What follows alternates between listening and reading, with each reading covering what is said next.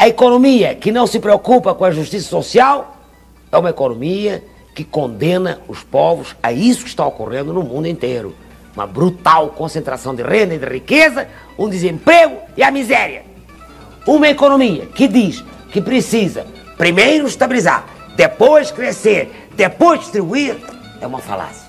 Nem estabiliza, cresce aos solavancos e não distribui. Entre Celsos e Marias, o podcast do Conselho Regional de Economia do Rio de Janeiro.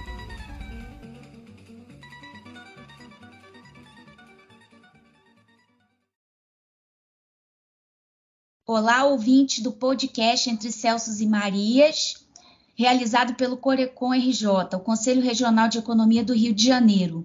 Meu nome é Clícia e o tema do episódio de hoje é Finanças Públicas, tratada é, no livro Dominância Financeira e Privatização das Finanças Públicas no Brasil, em particular o capítulo 4, Soberania Monetária e os Objetivos Fundamentais da República, e o capítulo 5, A Importante Lição da Corona Crise sobre os Limites do Gasto Público.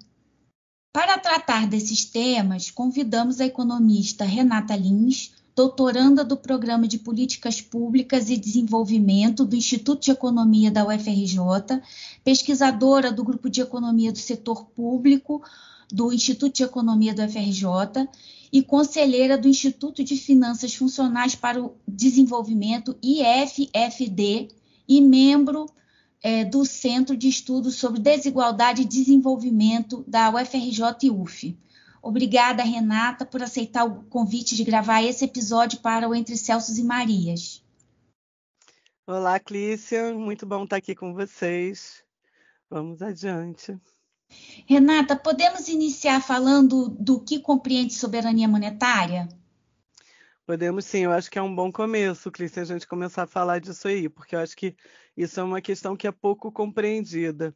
E para ajudar nessa reflexão, eu vou trazer para a gente aqui é, a, essa teoria de que se tem muito falado recentemente, que é a MMT, né, Modern Money Theory, é, na sigla em inglês, é, e que, que, na verdade, discute muito essa questão da soberania monetária e suas consequências.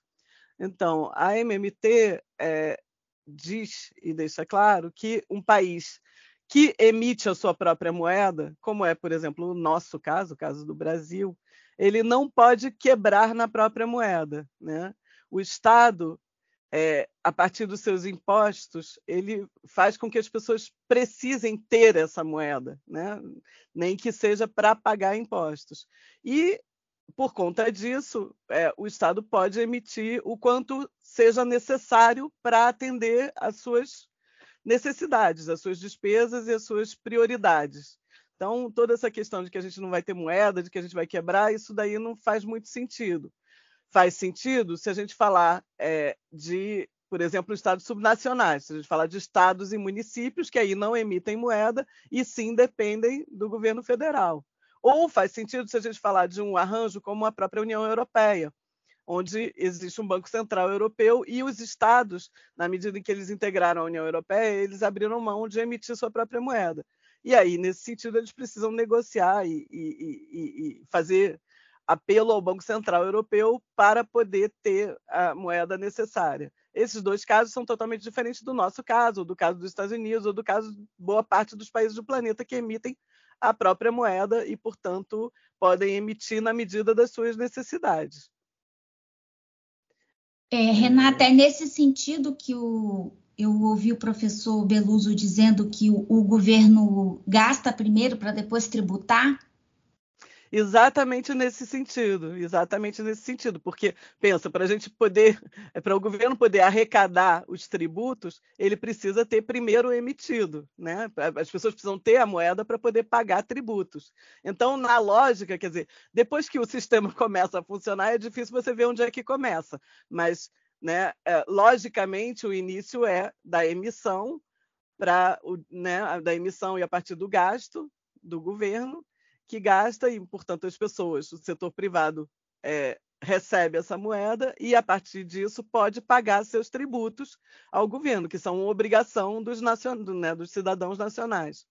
Não, eu só queria complementar uma coisa que eu não falei no primeiro momento, que a gente, evidentemente, está falando das moedas nacionais. Né? A outra hum. questão, e aí sim a gente pode ter uma questão, e aqui no Brasil a gente já teve durante muito tempo, é a questão das importações e exportações, do setor externo, que aí para você comprar, é, né, importar bens de, de fora, você precisa ter uma divisa, uma moeda que seja aceita internacionalmente. E isso não é o caso da nossa moeda. Então a gente precisa ter dólar, que é a, a moeda mais aceita internacionalmente hoje em dia, é, para poder comprar coisas fora. Então, ou a gente se endivida em dólar, ou a gente consegue vender, né, exportar o suficiente para ter os dólares necessários para vender. Hoje em dia, a gente não tem problema com isso, porque a gente tem um estoque bastante grande, a gente tem um colchão de dólares que nos dão um certo conforto, mas isso é uma questão que a gente tem que sempre estar atento para ela. Países que não emitem moeda de divisa internacional têm uma fragilidade nessa área aí e tem que estar, portanto, atentos para sempre ter ou ter acesso a, a, a essas divisas. Então você está é, é, argumentando de certa forma que tem uma relação entre é, área monetária e área fiscal né, que essas duas áreas, é, é, instrumentos de política nessas duas áreas, eles não são independentes. Não são, não são independentes. Agora, na medida que a gente pensa né, na questão, é, né, voltando para a nossa questão, que é a questão interna brasileira, né, se a gente emite a própria moeda, a gente não tem restrição nessa moeda, era isso que a gente estava dizendo antes. Né? E isso, evidentemente, afeta a questão fiscal na medida em que afeta a capacidade do governo de gastar. Né? Se ele não tem restrição monetária para gastar, então, onde é que estão as questões? Então, as questões estão na parte fiscal.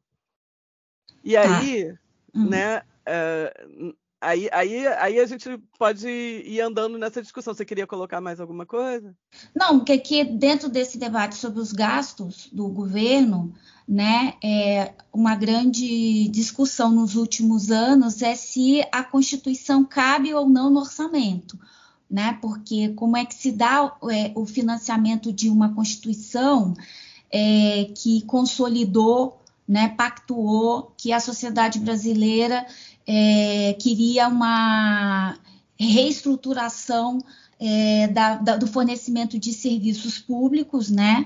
E aí os serviços públicos na Constituição de 88 passa, sai de uma situação de vínculo com contribuição, principalmente do trabalhador, para uma, para uma condição de cidadania, quer dizer, uma universalização dos direitos, principalmente aqueles ligados à saúde e a, aos riscos ligados à atividade laboral, que é idade e doença, né? Então, eu queria fazer essa pergunta para você. A Constituição não cabe no orçamento? É, eu acho, Cristian, que isso é uma falsa questão. Eu acho que isso não é verdade. Não existe essa questão da Constituição não caber no orçamento por conta das questões que a gente já levantou aqui, na verdade, né? Uh, do que, que a gente está falando quando a gente está falando do orçamento. A gente está falando da capacidade do governo de gastar. Aí o que, que acontece e qual é o nosso problema hoje?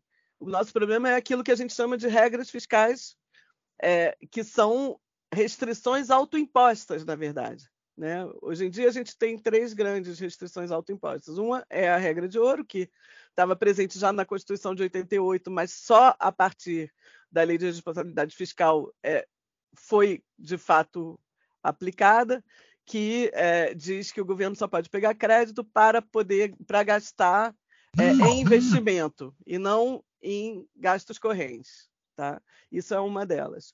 A segunda é a própria meta de resultado primário, que define que é, o governo tem que ter, né, muitas vezes, inclusive, uma meta de superávit primário, ou seja, tem que arrecadar mais do que gasta. Isso é o que a gente chama realmente de restrição autoimposta. Foi definido pelo próprio governo. A gente não tinha ninguém externamente obrigando a gente a fazer isso, mas a, a partir da LRF de 2000, isso virou uma regra é, a ser cumprida e a ser cumprida de uma forma muito rígida, porque não só ela existe, essa regra, como ela acaba sendo. É, porque você tem uma meta, pensa. Você podia ter uma meta e, e, a meta ser atingida ou não atingida. Se ela não for atingida, você justifica, mas não é assim que isso é feito aqui no Brasil. A meta vira uma, uma condição sine qua non, vira uma obrigação e mais ainda, isso é fiscalizado bimestralmente, quer dizer, ao longo do ano, embora a meta seja anual, a cada dois meses você tem que prestar conta de, de, de, de se você está atingindo essa meta ou não. Isso é, na verdade, inferniza a ação dos gestores, se você pensar. Né? Inferniza todo o fluxo de gastos do ano, porque você tem que, a cada dois meses, é, mostrar que você está fazendo ou que está cumprindo essa meta de superávit. Não faz o menor sentido. Se a meta é anual, isso deveria ser feito no final do ano. Se a meta é anual e é uma meta, você deveria poder justificar quando você tem condições externas não previsíveis que mudam e você passa a não poder cumprir essa meta. Né? Isso tudo são questões que, que são importantes a gente pensar. A gente está num momento de é, possíveis mudanças para frente, né, de discussão de muita coisa, é, é, importante a gente pensar nisso, do que, que vai ser feito sobre isso no próximo governo, porque é evidente que essas metas estão atravancando é, o nosso desenvolvimento e nossa capacidade de atender, como você bem falou, os gastos sociais tão importantes para a cidadania plena. E você está comentando também o caso do, da emenda constitucional 95, a emenda do Sim, teto dos gastos. Pois é, eu nem cheguei na emenda constitucional 95. A emenda constitucional 95, né, a emenda chamada do teto de gastos, ela torna isso tudo ainda mais amarrado, de uma forma muito complicada. A emenda constitucional 95, ela coloca um teto é, que não pode ser mexido, mesmo que aumente a arrecadação, quer dizer, é uma coisa que não faz nenhum sentido, né? E ele, ela só muda de um ano para o outro é, com a reposição da inflação. Quer dizer, se a gente pensar que a população brasileira cresce, o gasto per capita de um ano para o outro ele diminui. Então, é, uma, é, é, de fato uma tentativa de você diminuir o tamanho do Estado.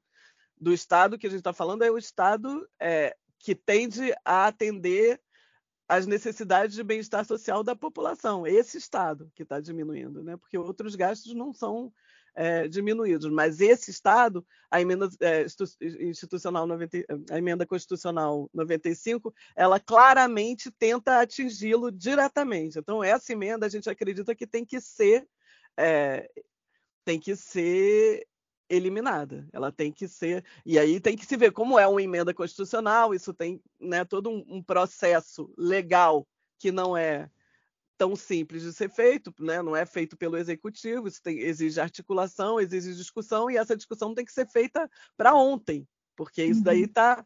É, é, é grave a nossa situação hoje não é grave no sentido de que a gente emite a própria moeda, a gente poderia, a gente deveria poder gastar o quanto a gente precisa para atender as enormes necessidades do nosso povo, né? nesse momento em que a fome voltou, nesse momento em que a gente tem muitas questões é, a serem respondidas.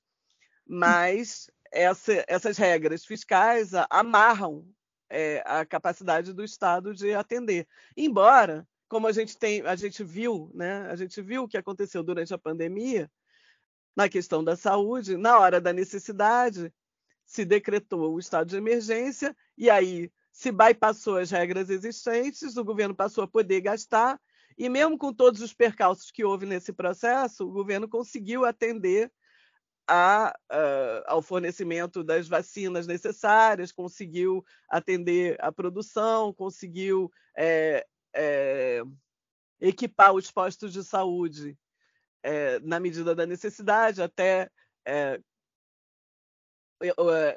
ocupar espaços novos como, né, que funcionaram como postos de saúde durante esse período, de uma forma muito eficiente, porque de fato a gente tem uma rede de postos bastante capilarizada, a gente tem um conhecimento de, de, de, fazer esses processos de vacinação no Brasil, a gente tem um nível de excelência nesse, nesse, nesse, nesses processos. É, e aí, com a decretação do estado de emergência, passou a ser possível o Estado atender a essa necessidade premente é, criada pela pandemia. Também foi o mesmo caso do, do auxílio financeiro uhum. às populações de baixa renda, que foi dado durante a pandemia, né? Uh, e foi dado por conta exatamente da, dessa possibilidade aberta pelo estado de emergência.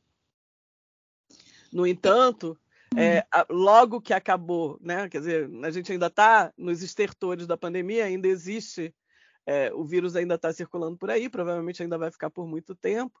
É, já se começou a falar imediatamente voltar à regra, a gente precisa voltar à rigidez, voltar como se isso fosse de fato uma necessidade, quando não é, né? Quando eu acredito, né?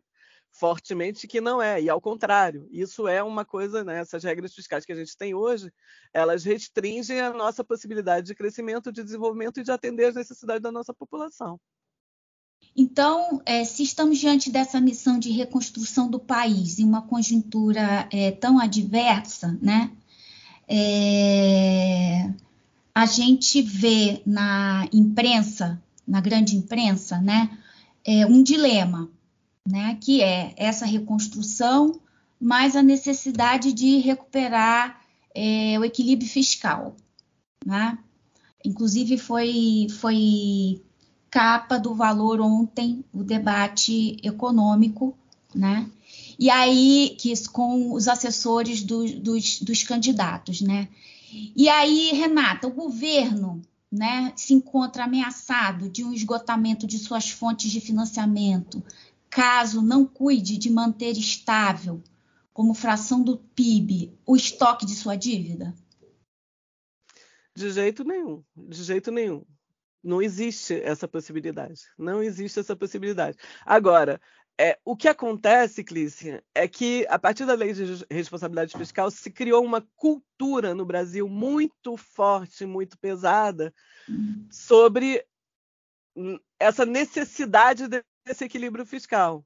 Né? A partir daquele momento, e como isso coincidiu com o fim da hiperinflação, se considerou que a LRF, a Lei de Responsabilidade Fiscal, era, era assim essencial para isso tudo, e particularmente essa é, definição de, da, da, meta de superávit primário, é, da, essa definição da, de que era fundamental o equilíbrio econômico, e isso virou cultura, cultura geral, isso virou senso comum.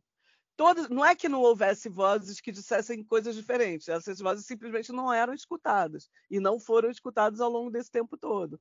A gente tinha uma expectativa e uma esperança que, com o que aconteceu durante a pandemia, que foi de fato uma demonstração cabal de que isso aí estava errado, de que o país não quebrou, não aconteceu nada, muito, muito pelo contrário, você conseguiu salvar vidas com os gastos realizados durante a pandemia, que isso pudesse influenciar e mudar alguma coisa. Mas essa cultura está profundamente arraigada e a gente ainda vai precisar trabalhar muito para mexer com isso.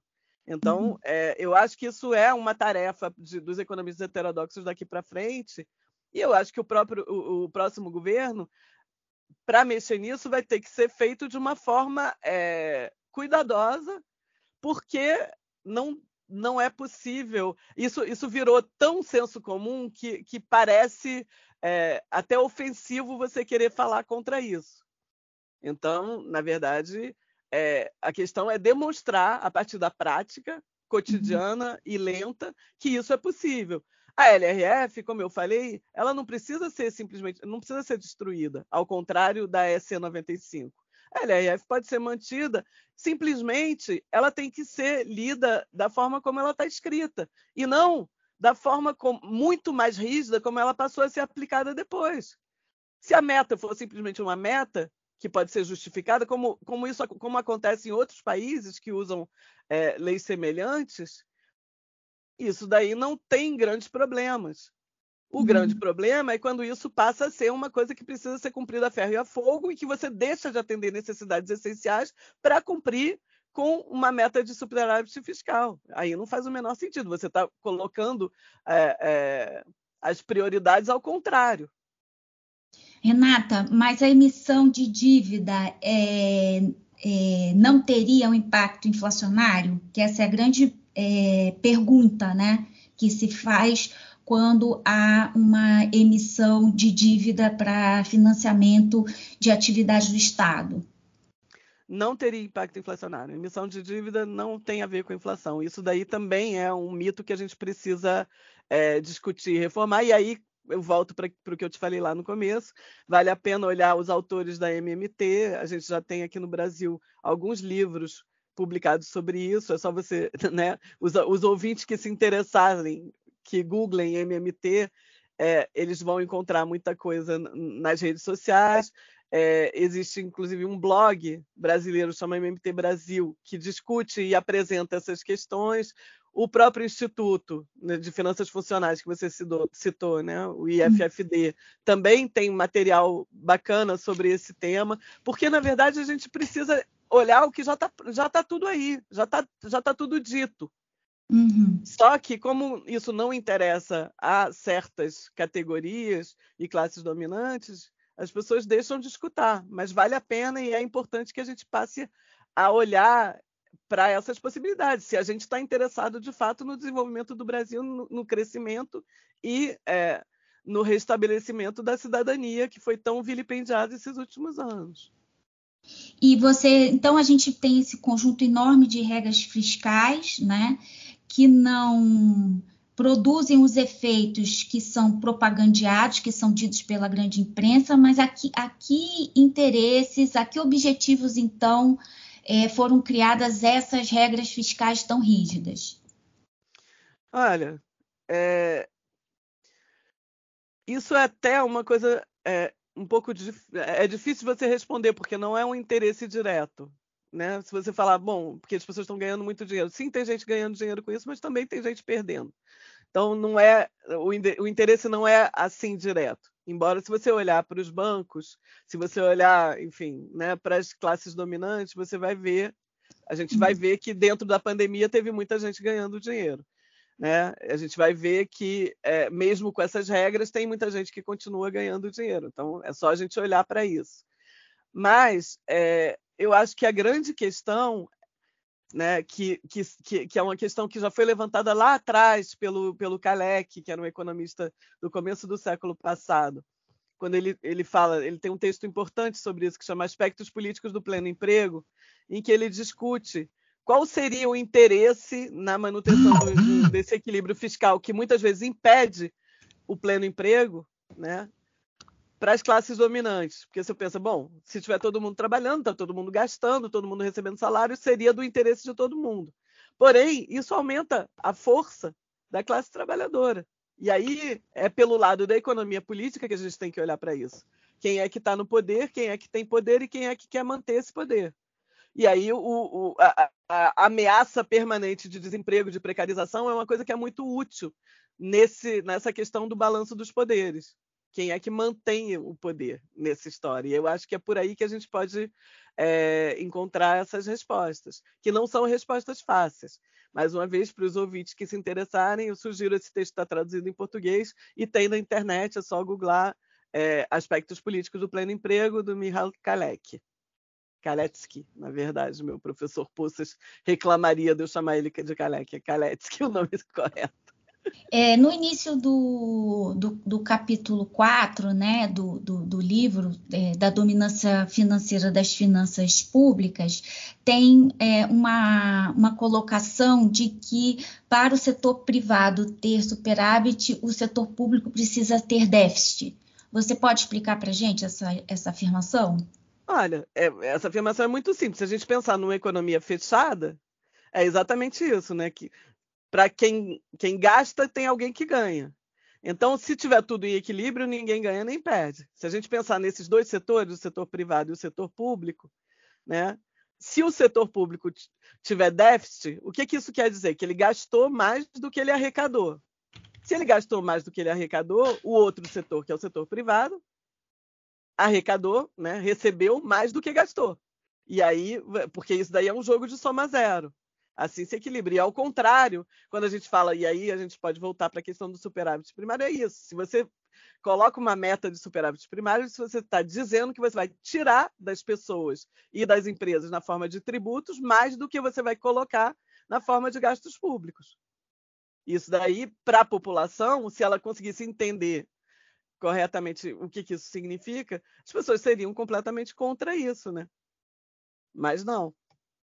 Como, na verdade, se coloca a questão do equilíbrio fiscal e a questão das metas de superávit como uma coisa, ou das metas de resultado primário, como uma coisa essencial para o funcionamento da, da economia, para a nossa sobrevivência, as pessoas não conseguem ser contra, né? Quando você tem um monte de gente falando, dizendo a mesma coisa sobre isso, e aí o papel da mídia é uma questão importante, porque a mídia entrevista os mesmos sempre, muitas vezes, né? É raro você conseguir um economista heterodoxo, e a gente tem muitos, e de muito boa qualidade, é, chegar nesses espaços de mídia.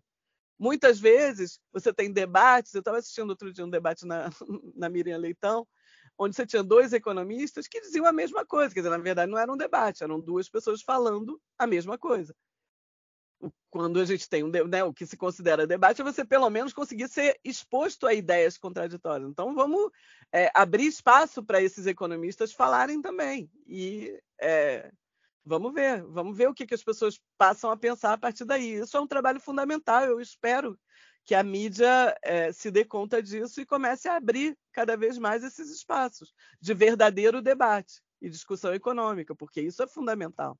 É, nesse caso, é, a ideia de, de uma reforma tributária, né? Em, em que sentido é, uma discussão sobre reforma tributária se encaixa nesse debate? Então, a discussão de reforma tributária é fundamental para outra questão na qual a gente tem né, uma situação muito grave, que é a questão da distribuição funcional da, da distribuição da renda. Né? É, a gente hoje em dia tem uma estrutura tributária que é muito regressiva e a gente precisaria, a gente precisa fazer uma reforma que é, diminua esse problema e até que a gente hum. consiga uma estrutura tributária progressiva, que distribua, de fato, renda para os mais pobres. E não como é hoje, uma estrutura regressiva, em que os mais beneficiados são os que têm mais, mais renda. Agora, isso daí, mais uma vez, é, é, encontra como obstáculo interesses fortíssimos. Né? Se a gente pensar no, no Congresso, quem é que está no Congresso? Quem são os representantes? Representantes de quem? De que setores? Né? Quem é que está mais fortemente representado ali? a gente olhar, eu me lembro de uma pesquisa que teve um tempo atrás, que você via, inclusive, os sobrenomes que se repetiam, né? de, de, de ano a ano, de período a período, você tem famílias que passam de, de pai para filho, de filho para neto, e que continuam ali, na, mantendo aquele poder e mantendo, é, a partir das suas posições na Câmara, no Senado, é, a defesa dos interesses, dos seus interesses. Então, isso daí é uma coisa com a qual a gente precisa se confrontar muito seriamente. E eu acho que é, os governos progressistas que já houve, muitas vezes tentaram caminhar nesse sentido e foram barrados. Hum. É, isso é uma questão grave e fundamental, porque a gente tem uma das piores distribuições de renda do mundo. Não é possível um país do tamanho do Brasil, com a capacidade de produção que o Brasil tem, ter essa distribuição de renda e ter esse nível de pobreza que a gente tem, né? E que foi piorando nesses últimos anos, porque como né, né uma das coisas que a gente tinha era o Estado é, complementando.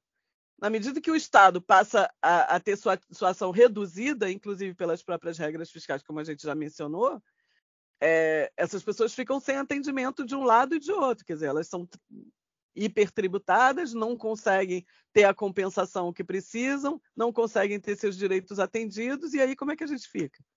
Na construção de um país melhor, como é que a gente fica? É, Renata, é, a gente precisa então de uma reforma tributária em que a alíquota seja é, progressiva, né? E no caso, a emenda constitucional 95, ela é, não é igual ao caso da lei de responsabilidade fiscal, que depende só de uma releitura, mas da emenda constitucional a gente precisa a revogação da emenda constitucional. Aí eu queria que você falasse um pouco das experiências internacionais com esse tipo de regra. Olha só, é, Clícia, a emenda, eu sempre enfatizo muito isso. A emenda constitucional 95, da forma como ela existe no Brasil, uma emenda constitucional válida por 20 anos, que tem pouquíssimo espaço para cláusulas de escape, quer dizer, é, e que não se modifica né? Porque a gente tem teto de gastos em outros lugares, mas normalmente esses tetos de gastos primeiro duram menos tempo, muitas vezes não não estão na Constituição e, sobretudo, se você tiver uma mudança de condições, por exemplo, se você tem um aumento de receita, você muda o teto. O, aqui no Brasil não é assim. Não é essa a regra que a gente instituiu. A gente instituiu uma regra é, rígida, extremamente rígida, e que não é permeável a esse tipo de melhoria. Tipo assim, né? mesmo a gente pensando em termos de equilíbrio fiscal, não faz o menor sentido você não poder aumentar os gastos à medida que você aumenta a arrecadação. E, no entanto, é uhum. é isso que está na regra de teto de gastos. Por isso que eu digo que ela é totalmente diferente da LRF, porque a LRF não é desse jeito. Né? Uhum. Né? Tanto que os governos do PT conseguiram cumprir boa, por boa parte do tempo é, as regras de superávit, e mesmo assim a gente teve crescimento, e mesmo assim a gente teve distribuição de renda, e mesmo assim a gente teve é, melhorias nos gastos sociais. Então, a gente vê que a LRF, de fato, ela, ela pode ser um entrave, mas ela não é um empecilho. O teto de gastos, sim, é um empecilho, e por isso a gente precisa, de fato, que ele seja revogado. A gente precisa acumular forças, a gente precisa acumular discurso, a gente precisa acumular argumentos que não faltam para revogar esse teto de gastos se a gente quiser não ficar amarrado para realizar o que é necessário e urgente que seja realizado em termos de gastos sociais aqui nesse governo, no próximo governo, no caso. Então, a gente revoga a emenda constitucional, a gente faz uma releitura da Lei de Responsabilidade Fiscal. Então, é, não há limites para o tamanho dos gastos estatais? Não, claro que há limites. Claro que há limites. A primeira coisa que eu te, é aquela coisa que eu te falei, que é um limite que é externo, mas que acaba que afeta isso, porque na hora que a gente começa a crescer, a gente acaba precisando de insumos, de matéria-primas, de coisas importadas, e aí o limite externo se coloca como um limite para o gasto interno certo? Porque aí a gente vai bater no, no que a gente pode, é, é, já que a gente não emite divisa, né? Como a gente já disse, a gente vai bater nesse limite das divisas, então, na capacidade de importar. Isso é uma coisa. A outra coisa é a nossa própria capacidade de produção interna, que depende do que, que a gente tem instalado a, a, a cada momento, é, em termos de equipamento, em termos de maquinário, em termos, né? Dada a tecnologia existente. Isso daí é uhum. um outro limite existente. O, o terceiro limite é, importante é o limite populacional. Né? Se a gente chegar no pleno emprego, isso também é um limite. Então a gente tem que olhar a cada momento o que, que pode se fazer. E o, e o, que pode acontecer também são gargalos. Na medida que você começa a crescer, você tem um gargalo, que aí sim você pode ter um, um, algum impulso inflacionário num determinado momento por conta do gargalo, certo? Mas isso daí tende a se dissolver à medida em que a produção vai crescendo. Né? Uhum. Então a gente também não, não pode ficar preso na hora que você, você identifica um gargalo, o que você precisa fazer? Aumentar a produção da determinada coisa que está faltando ali naquele momento, que seja um maquinário, que seja um insumo, que seja, né? E uhum. aí, se esse insumo ou se esse bem precisar ser importado, a gente esbarra nesse outro limite, que é o limite das divisas. Então, não é que não existam limites, existem limites sim, mas não esses. Uhum. E aí, o planejamento é fundamental que aconteça. A gente ter uma matriz de produto bem construída, a gente ter um censo bem feito, a gente ter as informações necessárias para construir né? o próprio orçamento, para construir um planejamento para frente, é fundamental. A gente ter as prioridades definidas em termos de gasto é fundamental. Na verdade, a gente tem, portanto, que inverter esse processo. A gente tem que colocar metas sociais, metas de crescimento. E a partir daí a gente vai ter que lidar sim com os limites eh, que porventura forem encontrados, mas não colocar limites para esse crescimento, não colocar a priori limites para a atuação do Estado como hoje em dia é feito. Tá. Obrigada, Renata. Nossa, muito esclarecedor assim sua sua apresentação.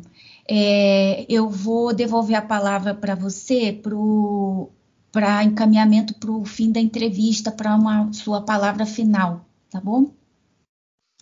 Obrigada, Clícia. Então, gente, eu queria agradecer a audiência, agradecer a oportunidade de estar aqui, é, porque eu acho que a gente tem que mesmo é, ocupar esses espaços na medida do possível, para justamente se contrapor a, a um discurso que é muito dominante, que é esse discurso do equilíbrio fiscal necessário. Isso não é verdade.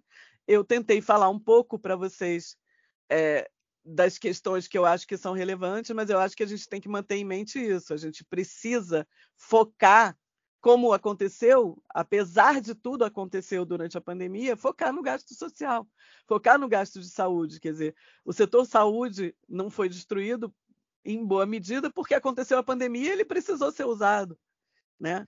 A gente precisa focar na educação, a gente precisa focar é, na, na construção de cisterna no semiárido, a gente precisa focar no atendimento à população de baixa renda. A gente precisa focar, é, quem sabe, na restauração do Bolsa Família, que foi, já foi tão importante. A gente precisa focar no aumento do salário mínimo.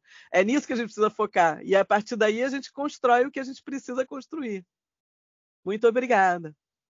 Querida, obrigada a você. É, gostaríamos de agradecer também aos ouvintes e pedimos que acompanhem o Facebook ou a página do Conselho, onde divulgamos o link do podcast Entre Celsos e Marias. O Corecon RJ também possui um jornal mensal, o Jornal dos Economistas, que está disponível para download gratuito no portal do Corecon RJ, www.corecon-rj.org.br. Eu gostaria de acrescentar que o livro ao, ao qual nos referimos, né, Renata, está disponível na página do Fonacat, né? Que, isso. É. Que... Não, não, isso é importante. A gente esqueceu, né? Acabou é. não, não, não enfatizando abrindo a página do Fonacat, quando você tem acesso direto ao livro, dá para baixar o livro de lá. E esse livro é muito importante na construção dessa, desse conhecimento do qual a gente precisa. E FONACAT significa Fórum Nacional Permanente de Carreiras Típicas de Estado. Né? Lá também tem é, outras informações e links né, para outros trabalhos também com temáticas importantes na área de economia. Né? Não, não, eu só queria me despedir. eu estou entrando na, na, sua fala. É, não, mas é só isso. Eu queria me despedir e agradecer mais uma vez. Obrigada a você, querida. Acesse nossa página para mais informações. Um abraço.